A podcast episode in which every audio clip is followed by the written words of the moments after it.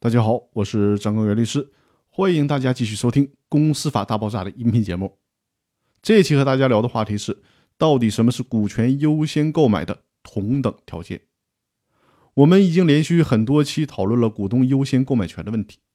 股东优先购买权强调一个非常重要的概念，就是同等条件，强调其他股东在同等条件下享有优先购买权。那么，同等条件到底意味着什么呢？同等条件是通过哪些因素来体现的呢？最高法院在《公司法司法解释四》的第十八条里，对同等条件做出了明确的司法解释。我们先来看一下这条司法解释的原文。第十八条是这样规定的：人民法院在判断是否符合《公司法》第七十一条第三款以及本规定所称的同等条件时，应当考虑转让股权的数量、价格、支付方式及期限等因素。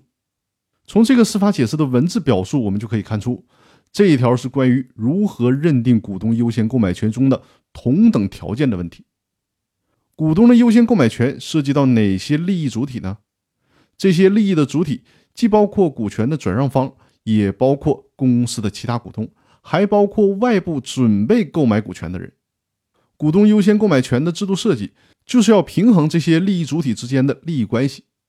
司法解释在这条当中明确的规定了同等条件的内容，对于同等条件的要素，采取了列举说明的方式，在法律条文当中明确将股权的数量、价格、支付方式和支付的期限作为衡量同等条件的主要因素，但同时呢，还加了一个等字，这就说明同等条件。并不是仅仅只限于股权的数量、价格、支付方式和期限这几个问题的，还需要考虑到其他的因素进行综合的权衡。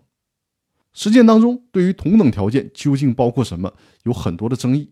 所以说呢，最高法院制定出了这条司法解释。同时呢，最高法院在《公司法司法解释四的理解与适用》这本书当中，对这个条文还做了非常详细的说明。那接下来一周的时间里。我都会和大家围绕着股权优先购买权当中的同等条件问题做一个非常详细的分析。那今天的分享先到这里，明天我们继续这个话题。谢谢大家，我们明天再见。